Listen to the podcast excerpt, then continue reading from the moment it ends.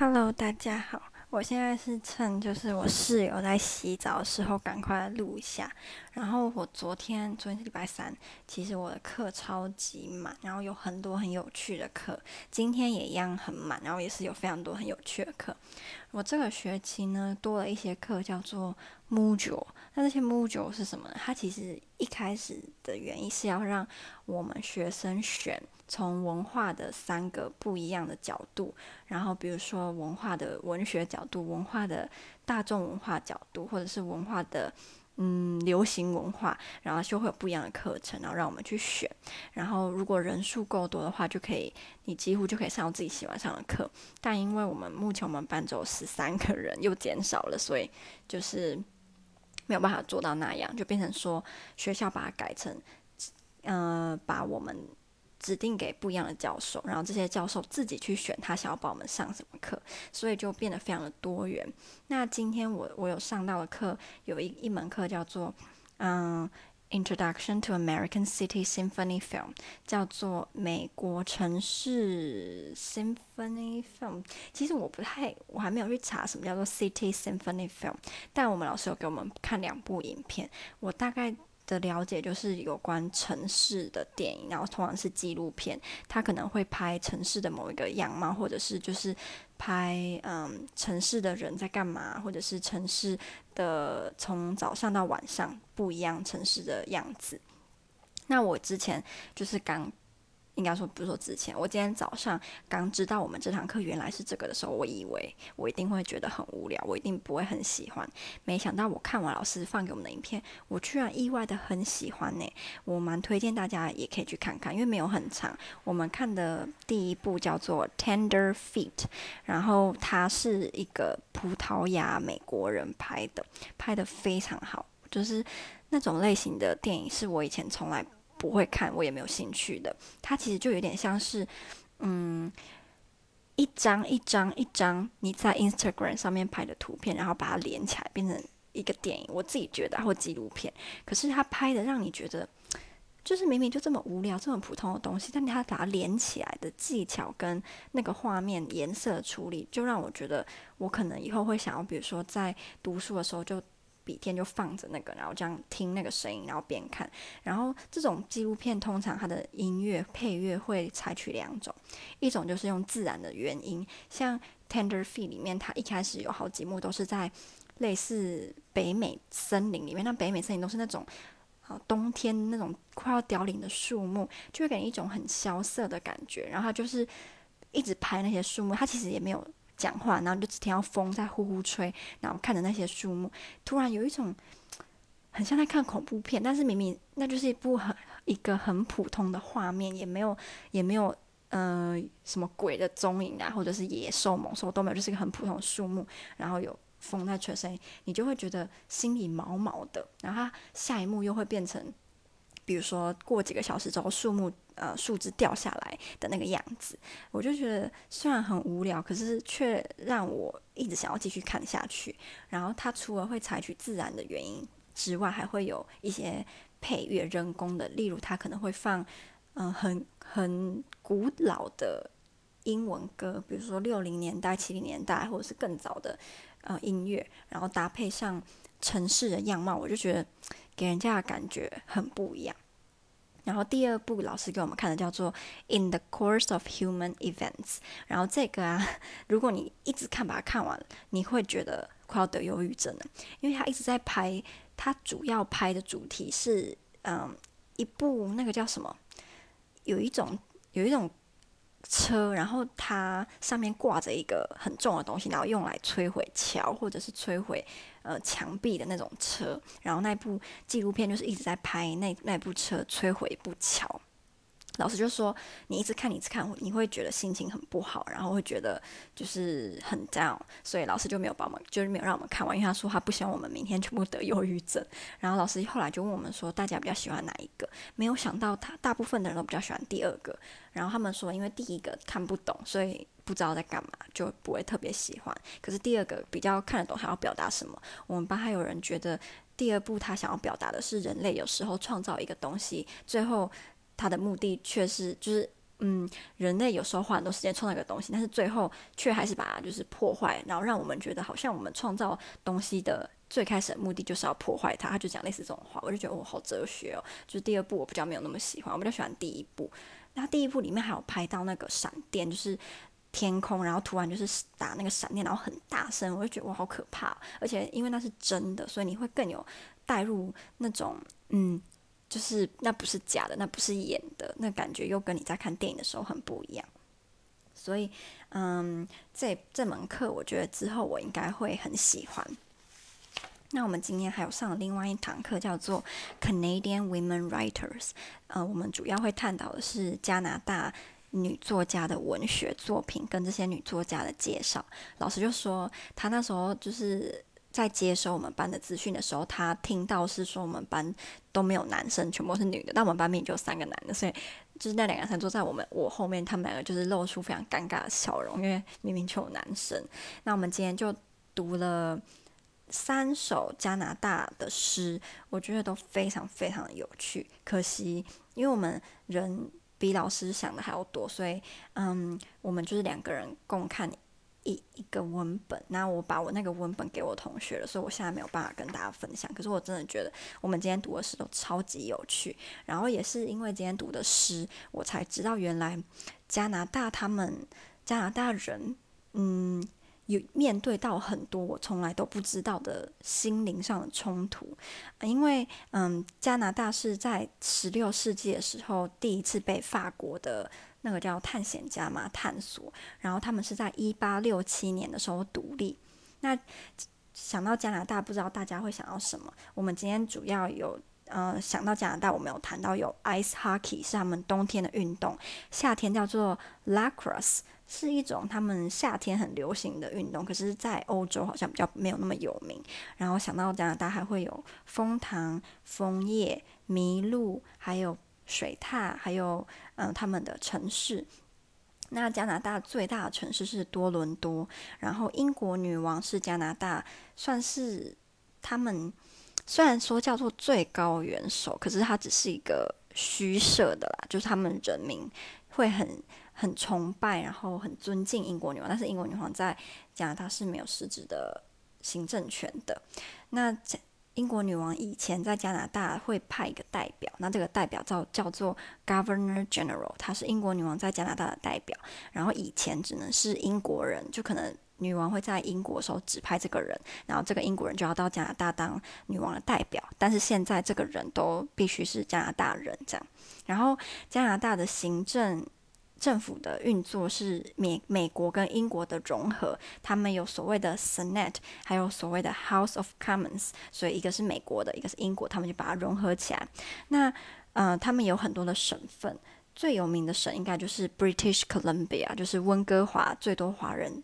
就是在的城市的那个省。接下来他们最小最小的省份叫做 Prince Edward Island，是他们最小的省。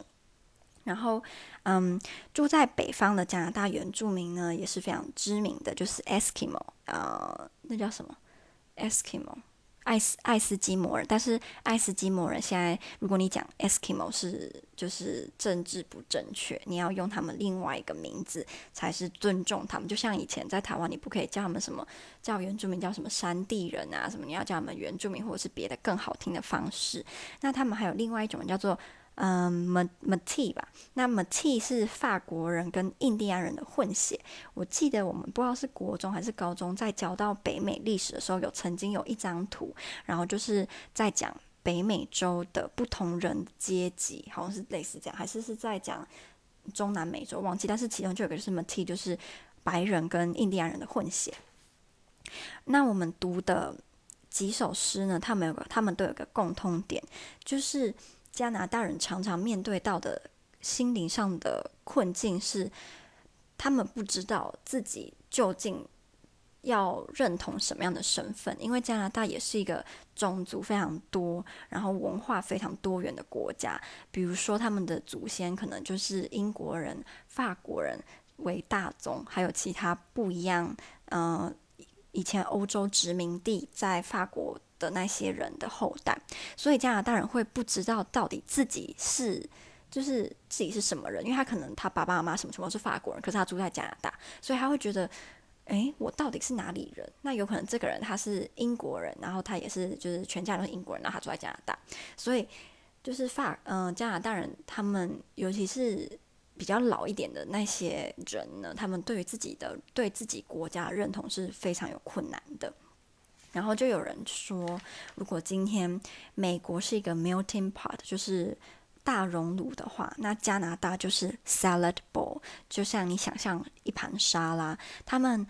嗯、每个都。是一个独立的个体，他们是一个沙拉，但是你可以很明显的知道，哦，这个是小黄瓜，这个是番茄，这个是莴苣，你很明显的知道它们很不一样，但它们整体是一个沙拉，就跟美国是一个 melting pot 很不一样，因为 melting pot 是把很多东西，呃，融入在一起之后变成一个一个主体而已，所以它虽然有非常多不一样的 opponent，但是最后。组出来是一个东西，所以就有人说，这就是美国跟加拿大很不一样的地方。就算他们都有很多的不一样的种族，但是加拿大人在面对自己国家的时候，就比较会有这种不知道该怎么认同自己，不知道该定把自己定位成什么人。然后也有人说，觉得加拿大是因为太专注于国内不同的族群，他们太专注于说，哎，说，比如说住在这里的他们就是。法法国人的后代，然后住在这边就是英国人后代，这边这边谁谁谁的后代，所以他们太专注于自己国内不一样族群人，所以反而会造成反效果。他们可能原本只是想说，哦，我们这样子可能会，嗯，如果我们着重在不同文化的人的发展，那我们可能最后就会更融合，或者是更团结。但没想到是一个反效果，所以。我们今天读的这几首诗都有很明确的提到，就是加拿大人其实对于面对自己的时候，是很多时候是很困惑，然后是不知道嗯该怎么办，就是他们觉得自己的 identity 是没有办法被 recognized 的。所以我觉得嗯，我们今天就是讨论的这个很有趣哦。然后还有提到一个，就是嗯，就是其实真正的加拿大人，就如果你把现在住在住在加拿大的那些加拿大。人不管他以前是英国、法国都不管，这些叫加拿大人的话，他们其实是没有正面跟法国人、跟英国人起过冲突，所以他们是可以跟法国人、英国人和平相处的。但是这又让他们觉得很奇怪啊，因为比如说他我爸爸明明就是法国人，可是你知道那种感觉是非常奇怪，所以我觉得或许有时候我们台湾面对的情况跟加拿大是。在加拿大看美国或看英国的时候是有点像的，然后还有就是加拿大人跟美国的嗯感情吗？如果讲这样对吗？也非常的嗯复杂。就是诗里面就有提到，他们觉得加拿大就像一个高中生、高中男生，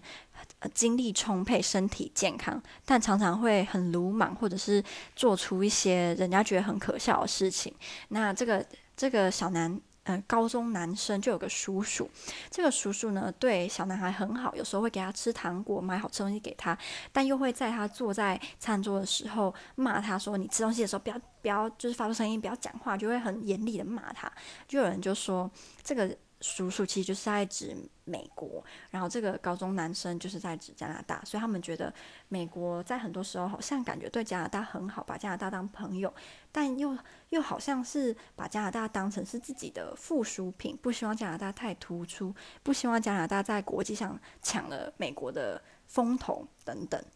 我就觉得用这种方式来比喻，就是加拿大跟美国的关系非常非常的有趣。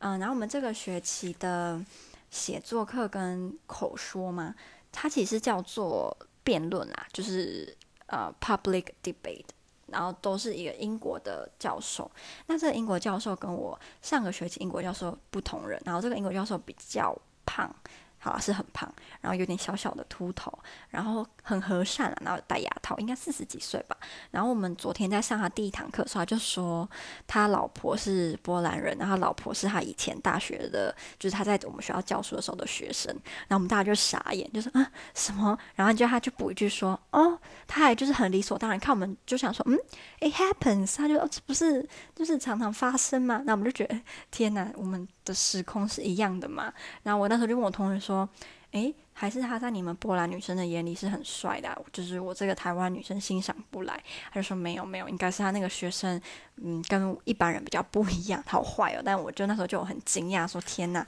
他原来之前的不能说这样，他居然老婆是之前的学生，就就是师生恋。他也没有特别解释说到底是那个学生还在学校的时候就在一起，还是他毕业，他也没有解释。诶，可能。在欧洲人眼里，这比较没什么吧。但我听到就有点吓一跳，因为他感觉还蛮自豪的嘛。然后我这个礼拜啊，做了一件算是蛮嗯、勇气可嘉的事情，就是我这个礼拜上了